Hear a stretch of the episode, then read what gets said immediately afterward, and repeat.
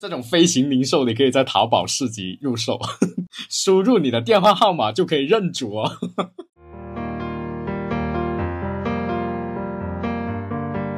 那如果说阴宅的龙穴可以用卫星看的话，那是不是也可以用卫星看城市的阳宅啊？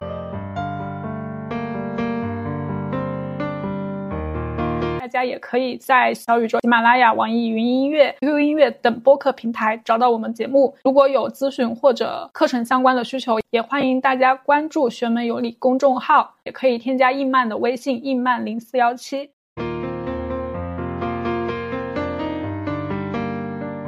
Hello，你好呀，欢迎收听“玄门有礼科学搞玄”，这里是应曼。我是十三，今天聊的一个主题叫做“当现代科技遇上了古老东方玄学”。对，因为我们电台的口号叫做“科学搞玄”嘛。那其实，在很多的小伙伴的认知里面的话，啊，他们会觉得说，哎呀，我们三观特别的正，用非常好的那种观念来对待玄学这种传统意义上很迷信的东西。这不就是我们想要传达的价值观吗？十三老师，难道你不是这么想的吗？当然是啊，我没有说在否认这个事情啊。不过呢，除此以外呢，科学搞玄。其实，在我的心里面还有另外一个意思，那就是说要用科学的方法和玄学的技法结合在一起，不单只是观念上的一个结合，就连手段啊这一方面的话，咱们也可以结合一下。我印象最深的就是那一期节目里面，你说了遇到老杨局，但是又没有新风系统的时候，就可以自己用风扇在窗户边上造一个新风系统出来。你指的是这一种结合的方式吗？对，就是类似于用现代科技的手段，然后来进行我们这个传统玄学的结合，让我们这个古老的技法呢就可以重获新生。最近梁师兄在我们的小报群里面，他不是天天就秀他的那一些技法嘛，对吧？就神乎其神。他上一次不是上山寻龙点穴的时候，别人问他说：“你上山，你的那些指南针不是会失灵吗？你遇到什么东西的时候，你怎么去寻龙点穴？”师兄说：“谁？”寻龙点穴用指南针啊，我们都是卫星定位。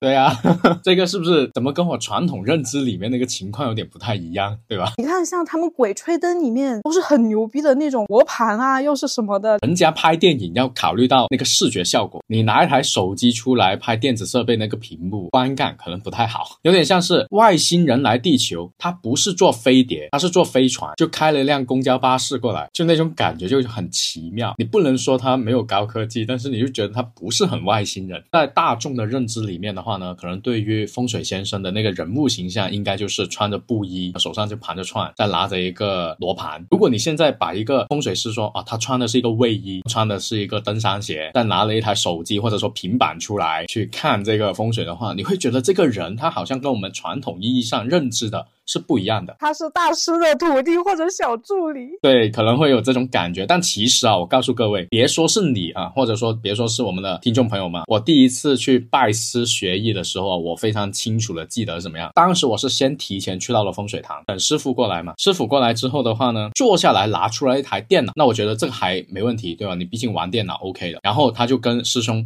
讨论起来了，打开了一个谷歌地图，然后就在那里翻山越岭，跟我说这条龙怎么怎么样，这条山脉。如何如何？我当时一下子觉得说啊，这就是风水吗？这就是寻龙点穴吗？我可以不用去爬山吗？我就直接在这里看就可以了吗？那个印象是很清晰的，我会觉得有一种新鲜感吧，也不能说颠覆哈，只是一下子说有点错愕，没想到。这么的与时俱进。那卫星地图是看什么？在古时候的话，有一句话叫做“三年寻龙，十年点穴”。呃，寻龙点穴指的是阴宅哈。可能各位小伙伴听了我们这么多期节目的话，应该都分得清阴宅跟阳宅的意思了哈。阳宅呢，就是我们家现在住的地方啊，就你住的那个地方。阴宅的话，就是你的先辈、你的先人他住的那个地方。那他通常都是要不在公墓，要不在一些地里面。那如果你要寻找上等好的阴宅，你就要到。山里面去，深山里面去，所以经常要爬山，对吧？那你要到深山里面去的话，你要找到好的那个地方啊。那这个好的地方，它必须要有来龙，就是那个山脉的那条龙的那个气脉要很强。那这个时候的话，以前你是没办法，你只能是靠风水师自己一步一个脚印的去寻这条龙，就看那个山脉的走势，然后。用肉眼去看，那你肉眼你怎么看？你只能登高，你只能跑到一个山顶的那个最高峰的位置，或者稍微高一点的地方，然后俯瞰，对吧？去看整一个的地形地势。所以要三年寻龙，你要花三年的时间才可以找到那个地方。寻了龙，你只是知道了这一个地局里面，它那个龙的走势、山脉的走势如何，会停在哪个地方，有结穴的可能，就是那个气最旺的地方。十年点穴，你要在一大片森林、一大片深山老林里面去找到一个可以葬坟的地方，就相当于我现在在万达广场里面藏了一个一块钱硬币，让各位去找一样。所以这个就是十年点穴。那为什么要用卫星地图？效率高啊！你可以直接的在卫星地图上就看到这这个山脉的走向。所以的话，用这个工具的话呢，效率就提高了很多，就解放了生产力了。十三老师啊，所以就是直接用这个卫星地图就可以点穴吗？还是说这个东西也只是去看一下，最后你们还是得去爬呀？那肯定是要去爬的，因为卫星地图的话，它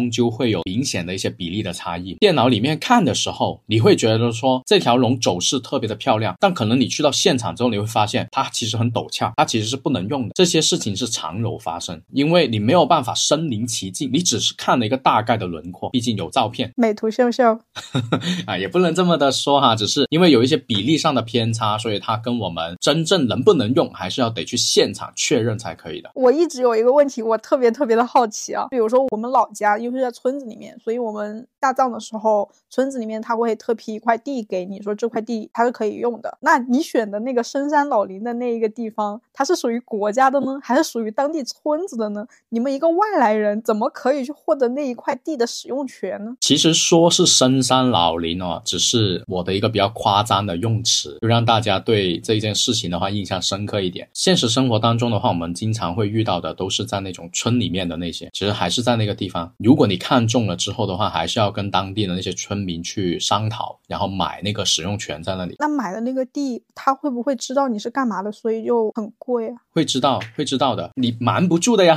那他们还卖给你，我是村长，我就不会卖，我自己先扣下来。有些人他不在乎的呀，有些人他不信的呀，不是谁都信的呀。你信的他就开高价一点，那就没办法咯，对吧？他开你个十几万，你肯定要走啊。那如果说他不在乎，他可能就几千块钱，那就无所谓啊，那就肯定马上拿下来啊。所以阴宅这么贵，是因为也包含这个地皮的价钱吗？还是说这个是额外的钱？看情况吧。如果是真的遇到了特别高的那个费用的时候，也是成本是算在里面的。像阴宅这一块，我有遇到一个做影视的姐姐，她之前其实挺有钱的，但是呢，他们家的那个坟地由于修高速公路，直接全部推平了。自那以后，他们就是整个不能说他家，可能说他们村子什么的那一块的人都不太好。我只能说是希望人没事，人是没事，只是是负债很多而已嘛。重新找一个地方嘛，都有的补救。出了问题，你肯定是有办法去把它给弥补起来的。我们中华上下五千年那么多的方法，不可能没有解决的手段。没有，那就是我们的认知，我们学到的技法还不够多。最近的话是有听到师兄他们在那里讨论一个新的技法。传统的话，我们一般去安葬龙穴，可能都会偏向于在看地局地势，就是看整一个山脉啊的等等的一些走势，这也是很主流的一种看法嘛。但最近的话，好像听他们说在研究一种天星，也就是根据天上的星星照着你那个地方就可以。我就说师兄为什么最近总在研究这些星宿和天象啊？我都还在地上，你都上天了，所以这也是因为说好的地局它一定是越用越少的。那你这个时候面临这种数量不多之后的话，你就得寻找新的办法去找到一个契机，找到一个突破口。我们的地学它也分 A、B、C 类的等级，如果有 A 类的那个地找到了，那我在 A 类的边上，我获得那一块地是不是也行呢？你是说在人家在 A 等级的那个地方下葬了，然后你在他旁边，对吗？对啊，千万不要有这种想法，抢不过他是吧？伴君如伴虎。人家都已经把这一代的气运全部拿捏在自己手上，你还在人家旁边安个坟啊？那那你是需要去踢馆，还是要踩场？属于贡献自己了是吗？就千万别会倒霉。那如果说阴宅的龙穴可以用卫星看的话，那是不是也可以用卫星看城市的阳宅啊？然后比如说找一个好一点的小区啊？然后再找一个好一点的位置啊。这一个做法的话，它是可以的，但是我觉得实用性它的那个效率就没有那么高效，或者说意义没有那么的大。你们也应该知道哈，在在我们的技法里面的话，一个房子能不能发财是一定要看阳台外局，对吧？那你要获取这个外局的信息，你其实从卫星地图上，你只能获取那个小区的鸟瞰图，并不是一个很完整的从你阳台视角看出去的那个情况，你只能猜。然后呢，你既然要猜，那现在我们可以在很多的 A P P 上面是直接有那种三百六十度的全景拍摄的，就你用那种手段去找房子，要比起你用这个卫星看城市阳宅要更加的好，要更加的方便。我记得你很久以前上风水课的时候，也有给我们说过如何用卫星地图去找到你这一片城市里面最好的那一个小区。有有说过，当时是教你们说用那个河流水道的那个方式吗？我在北京找了半天，没水，河流水道 有，就在颐和园。哦，好的，过去那边吧。很贵。没事，慢老板以后可以哈。啊，那其实刚才有提到哈。在我们爬山的时候呢，会用到卫星地图。那除此以外的话，其实还会有一种，就是我们会用无人机去进行勘察。大疆的那个无人机好使吗？你买贵的肯定好使啊。有钱无人机勘察，这算是什么类型的？有类比吗？就比如说修道之人的飞行零售，这种飞行零售你可以在淘宝市集入手，输入你的电话号码就可以认主哦。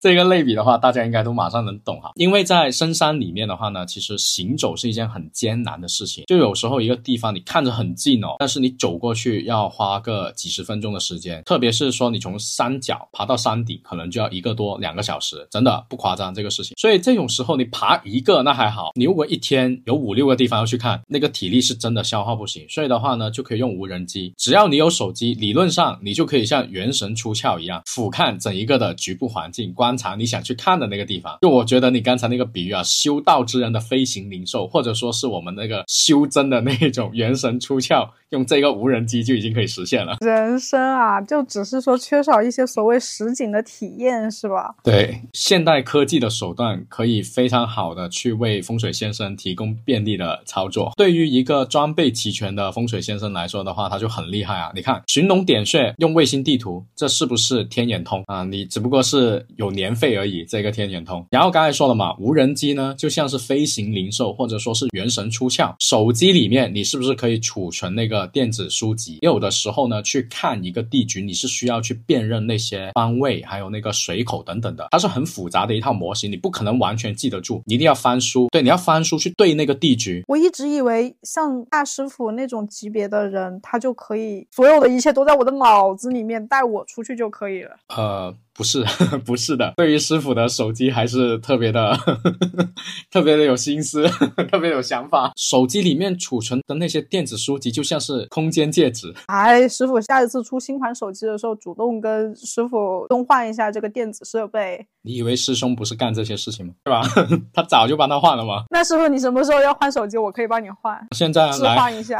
就是这种空间戒指的话，它可以里面存放很多的资料，然后所有的一些需要的知识点的话都可以放进去嘛。所以你看，就现代风水先生，他真的就跟那个修真玄幻小说里面的主角是一样的。你拥有的神器，那你如果是初出茅庐的话，你哪怕拿一个五百一十二 G 的手机，你里面的资料也少的可怜。但是像一些大师。级别的话，那他们里面的存放的资料就很多啊，有点像是一个师门宗派，对吧？里面的那些资料就非常的多的那种感觉。有时候我就觉得这种小说照进了现实一样。你讲这个师门宗派啊，其实我之前是没有太大的感受的。我直到最近，我的感受特别的深刻。尤其是我跟你说，哎，我遇到一个什么什么样的事情，他说，哎，没事，小事情。然后你又给我一个什么样的资料，或者说一个啊什么样的中药的方子，你会告诉我一些很很实用。的方法，遇到什么事情，我有师傅不怕，我去问一下，这就是经验呢。背后所有的东西，人力物力，还有遇到过的事情的那些处理的方法跟经验，都是大家集合在一的感觉嘛。那讲到这一个科技的话，改变最大的还是玄学命理这件事情，因为命理排盘现在都是用软件啊，我们这一代是用 A P P 的 命理师，对，就手机丢掉之后功力全失。什么都不知道了，我只会来一个小六壬，我给你速占一卦。而且还只能是就你这种连余数都还没搞明白的人。我们的小报里面有发一篇关于小六壬的基础和进阶，进阶就是报三个数字嘛，然后看余数。我已经收到了很多很多的听友来信，就问。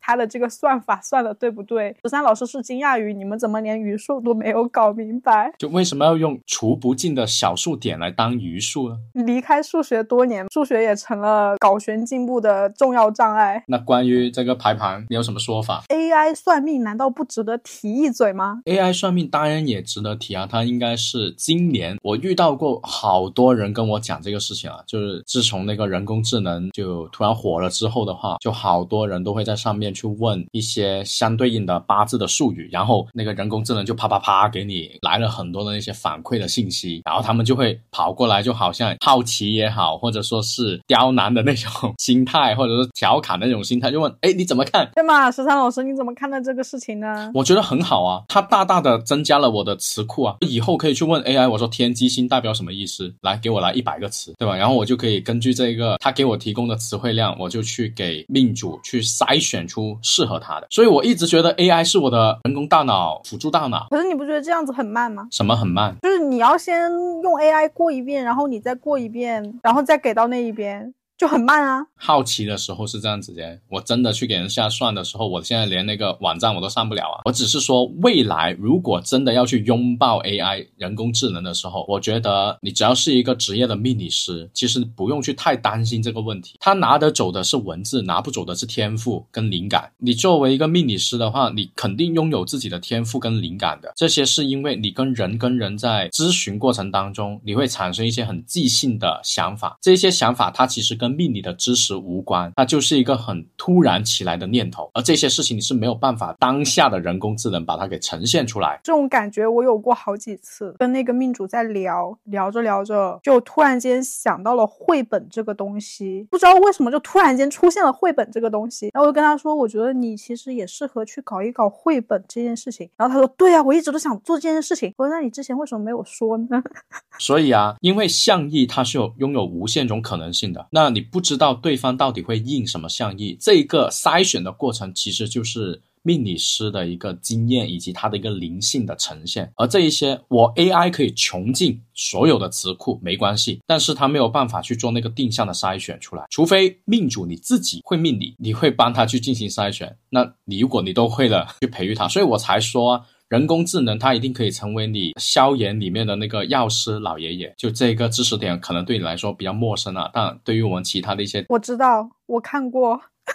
我以为你是不看网络小说的人。我高中的时候看啊，好的。所以人工智能。我从来不会去排斥，我觉得他就是很好的命理师的小伙伴，可以是我们的 Friday，可以是我们的药师老爷爷。AI 算命的话，我有一段时间，我我会觉得它很像麦玲玲的那一个网站上面六十九块钱给你批算终身的那一个大数据算命，不妨碍有人这么去做，对吧？有人这么去做，那你就相当于去买了一篇报告，买了一本电子书看咯。反正你确实也是买了一份报告吧。我觉得没所谓啊，只是人家写这份报告的方式比较的轻松而已。然后还有你前段时间不是说那个择日吗？啊，对，我们在做了一个择日的 APP。对啊，所以我就很想问你嘛，因为你说的是师兄他手动去择日的话很贵嘛，四位数一个日子，我就很想学。我说，嗯，是什么样的暴力？让我来看一看。然后你说你学不会的，没有打击你的学习热情啊，我只是说很容易劝退。一样的嘛，对于数学不好的人。来讲就是学不会嘛，就我自己哈，我自己学学了几年了，我可以说我在择日上面的那个。进度条的话还没超过三分之一。你是说你自己在读高中的时候数学还算是不错的那一挂？那我就是数学很差的那一挂。你要这么对比的话，那我就更学不会了。所以说，像这个软件的择日，是不是也可以替代师兄的四位数呢？他肯定为了要避免这个事情的话，我们就会把比较高级的那些就不放在里面嘛。科技改变生活，但是并没有完全改变啊。不过也不是说不放进去啊，原因还是有其他的一些考量的，是因。因为真正的择日，它是需要考虑到你家里面的那个坐向，你家里人的生肖，还有好多好多方面的一些问题，所以它没有办法在一个 A P P 里面那么的穷尽啊。当然也有可能是我们找的那支团队不太行哈，而且呢，是因为你要交给人家去开发，相当于你要把很多的一些资料是不是都要给对方？那这一个是本身就有一个核心技术泄露的问题啊，所以也是有出于这一方面的考虑。那当然，我们呃有尝试的把一些比较普及性的一些吧一些知识的话呢，去做这个择日的软件就比较好用一些了。因为有的时候我们自己也不想去搞，你让我去找个日子，真的还不如直接就那么简单的一条公式，那我还不如做个 A P P 出来就好了。那我们既然都已经聊到这个地方了，那我们就顺便再聊一聊手机上我们日常能看见的东西。我们经常会在小报群里面去分享，我们最近一直在测试嘛，测试每日的幸运币值，通过币壁纸的能量来激活我们当天的磁场。这件事情的话，其实也坚持做了一段时间了，然后群里面也有伙伴反应还挺好的嘛。那像这个壁纸这件事情，就为什么可以是吗？或者你想听一下我是怎么瞎掰？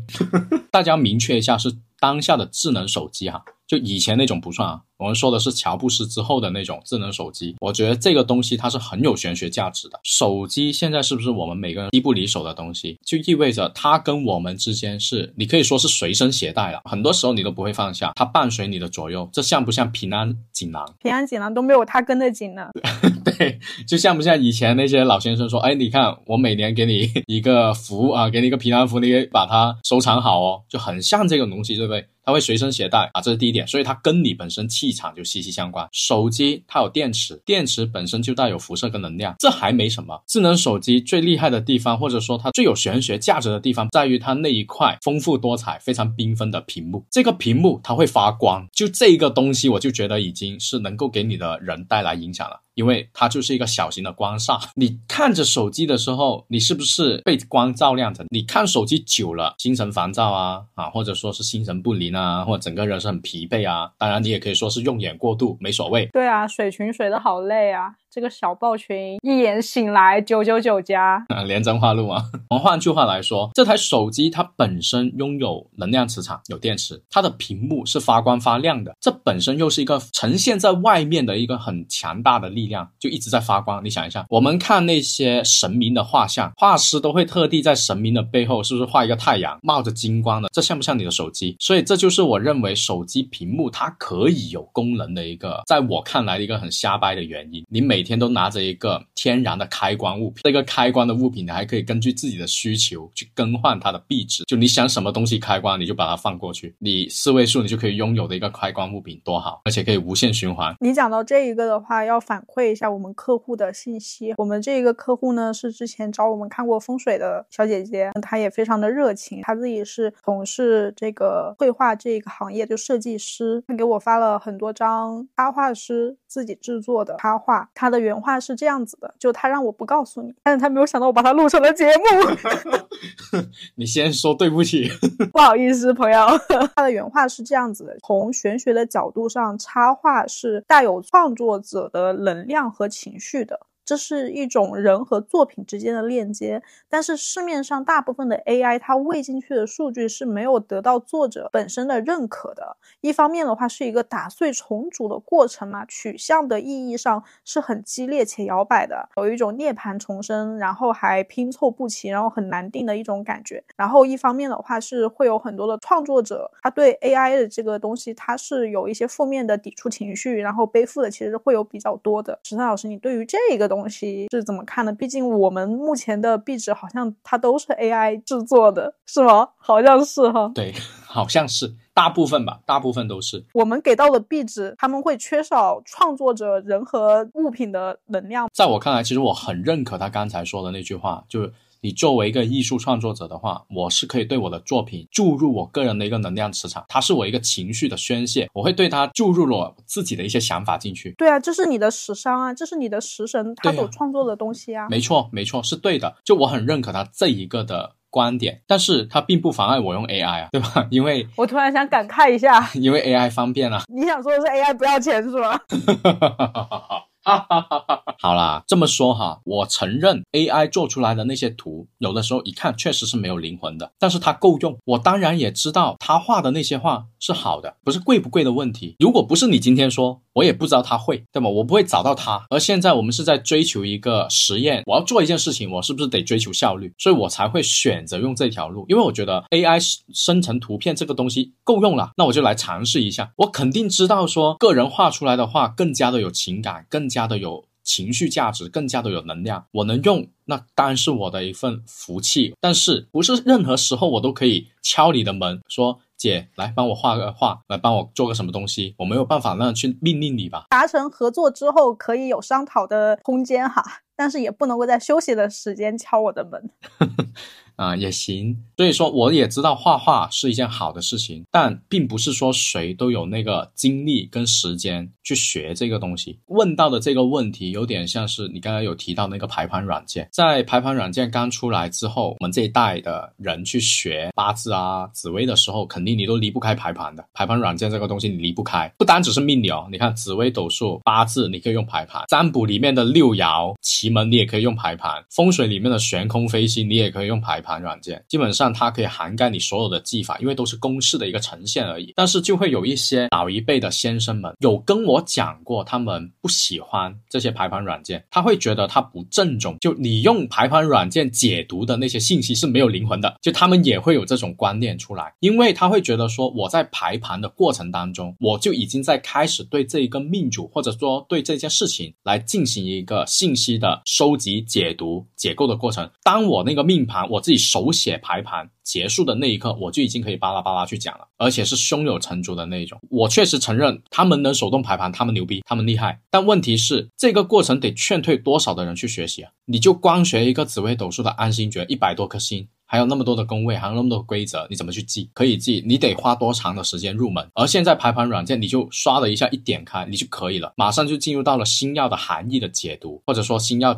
那个含义的学习这个阶段去，降低了我们很多的入门的门槛。我觉得这个是大家会喜欢的东西，因为你说手动排盘跟软件排盘，它们有区别吗？有。但是他们会完全的影响吗？我觉得又不是。他们为什么会有区别？就是手动排和结果是一样的，只是说在手动排的过程当中，你的灵感、你的那个灵性会多很多，因为你一直在写的过程当中，其实已经在思考了。就这个过程，它是非常的、非常的珍贵。那他们看一个盘大概要多久啊？没问哦，就人家排一个盘也挺久的啊。不过我有认识那种做飞星的，他们那个排盘还挺快的，十分钟。因为它那个星星少啊。对，用飞星的话会少一点，所以你看他们也需要简化，但是人家也确实快啊，就他们会用自己的手段在简化那个排盘的规则，然后放在自己心里面嘛，啊，所以也确实就确实很帅，就在他们的左手上面就可以把那个盘给排出来，就不用像我们啊，真的别说手机，我就换一个排盘软件我都看不习惯。对，测测那个界面到现在都没有习惯，看不懂。对啊，我我也不习惯啊，软件这一块确实它会存在好几个软件，它有的时候排出来盘它是完全不一样的，它那个排序的那个排列。视觉效果呈现不一样，嗯，不是，是它整个盘就不一样了，主星都不一样了啊，那就是排盘公式的那个规律出问题了呀。嗯，它卡的时间不一样，所以这也是有一些前辈他们会去诟病的一个问题，不知道人家那个排盘软件到底是用什么样的规矩。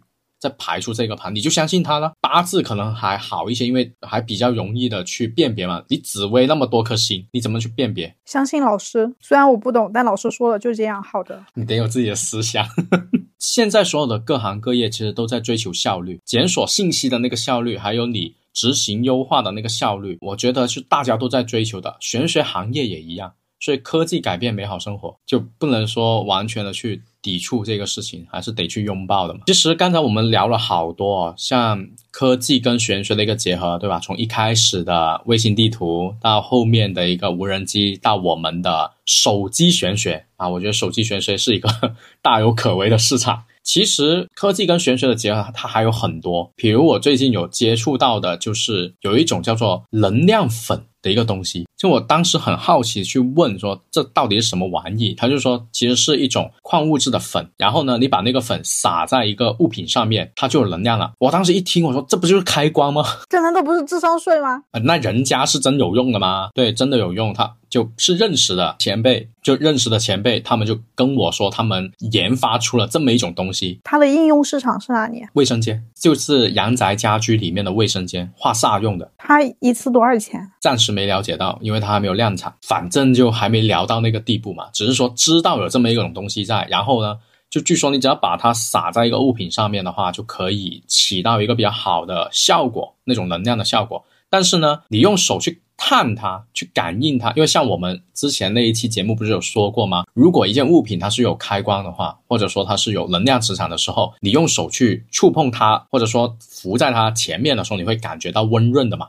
像他那种可能就没有，就我会觉得这件事情已经是有一种在 就用科技直接去改变了开关这个手段了，所以我会觉得很神奇。除了说那个矿物质粉的话，其实法式平时比较少讲哈，就是老听友应该都知道，在我的节目里面其实是很少能听到这个字或者说这一件事情。但其实今天就可以给大家去讲一个比较有趣的，就我们有一门法式的话呢，它是需要去点蜡烛的，就是按照传统的仪式上来说的话是需要去点蜡烛的，但是呢，因为那个法事的时间很长，一般就是一整个早上的那种啊，它需要的时间很长。后期的时候有一个步骤是要去烧玉皇钱的，动静是非常大，因为你要烧很多的东西，所以肯定会引起风的那个吹动。那风一动的话，你的蜡烛很容易会灭，对不对？但是还有很过分，就是这个法事的话是强烈要求那个蜡烛是不能灭的，就会非常的有矛盾。那后来呢，我们就直接做了一个 LED 的灯，电子 LED 灯去代替这一个蜡烛。哎，可是师傅，我记得你上次还给我拍了我的那盏灯，它的亮度啊，不也点灯？那个是本命灯，那个不一样，它那个不要求待到最后，所以的话无所谓。对，但是其中另外一个地方要放的那种法式灯的话，它是要从头点到尾的，就整一场仪式结束之后它才可以灭，就会有一些操作上的不便利嘛。所以我们后来就把它改进。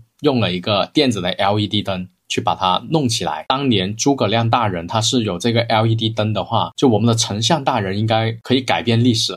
这个物件呢，我们一定是平等的。司马懿可能也会有哦，所以好像也是就充值大比拼了。到最后就是你刚刚说是换成了 LED 灯，但是我记得这个法师他不是要对应每一个命主，他会有一个自己的灯吗？你的那一盏叫做本命灯。我的问题是你这一场法事可能说有那么几十个人，那你的这个 LED 灯它也。是有对应的这一个灯的数字吗？不是的，你就可以想象本命灯是你们的事情，但是法式它本身有自己的一个仪式灯啊，那个仪式的那个灯盘的话，它是要从头亮到尾啊。我们宇宙间的能量它是相等的，你要有得到，你肯定是要有付出的嘛。那像是诶一些法事这些事情啊，它可能说催财、催贵、催身体健康。催桃花这些东西，你去催回来的东西，你要同等的去付出你的能量嘛？那像有一些师傅，他就会说，你去做这个法事的话，帮你做法事的那一个人，他是要去付出很多的东西的。你对于这种看法，你怎么想？我觉得有付出才有收获，这肯定是对的。能量的转移不可能说是突然而然就冒出一股能量出来，你肯定是要有一个源头，你才可以把那股力量引到自己的身上。所以，我们无非就是看这个能量的源头在哪里而已啊。有些人他。可能把能量的源头放在你的未来，可能会有。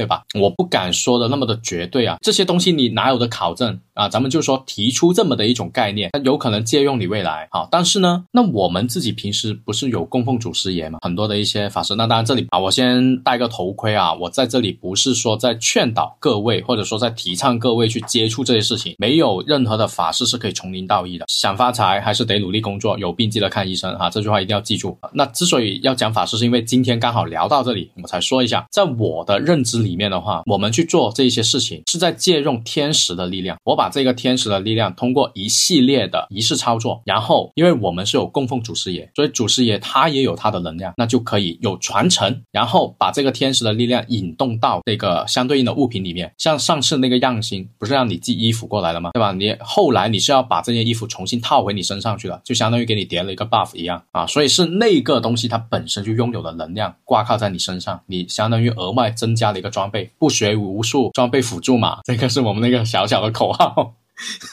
所以他没有说是要求你提供一些什么东西，然后去借用你的未来。啊，它不是一个透支。当然，可能会有人去。做这么的一种透支的行为，但啊，那个我没有说真正的接触到哈，但从我自己看来的话，我自己做的这一些从来不是，包括咱们去什么，包括我们自己做的那些阴宅或者说啊生机这些事情的话，我们从来都是找龙穴。为什么要找龙穴？是因为这个地方它本来的能量磁场就很强，我是在借用这个地方的能量转嫁到我自己的身上，所以就不存在说什么借用未来的东西啊啊，反过来要想的就是你自己的身体能不能扛得住这个地方。这倒是要去思考一下的，你能不能扛得动？今天不是有聊到择日这个事情吗？有时候择了一个大的日子，就那些力量很猛的日子，我都在想能不能用，就我 hold 不 hold 得住。这一个的话，在奇门上面你应该非常的有感触啊，就是但凡对冲那个对冲的那些力量这么的猛的时候，常老师不是经常会问你能不能承承受得了，够不够胆去用这个方法？就是有一回曹老师教我怎么去给人布局嘛，然后我说这个。要报多少钱呢？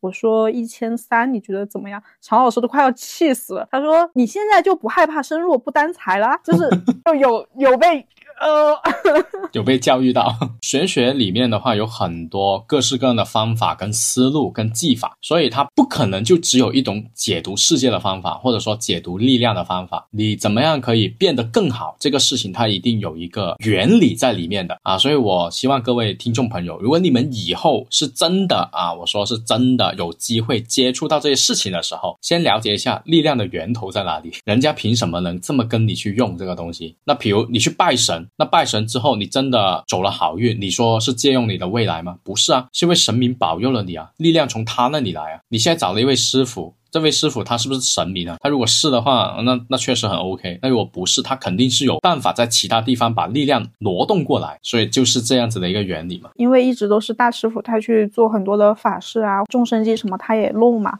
那像这些事情会对他的身体有一些损伤吗？所以，我们每年都要还阴债啊，给自己，因为我们本身也会损耗很多的东西。但是没关系，因为我们有办法。就我哪怕耗了蓝，我也有办法回蓝，不耗红就可以。对你只要不耗红就可以了。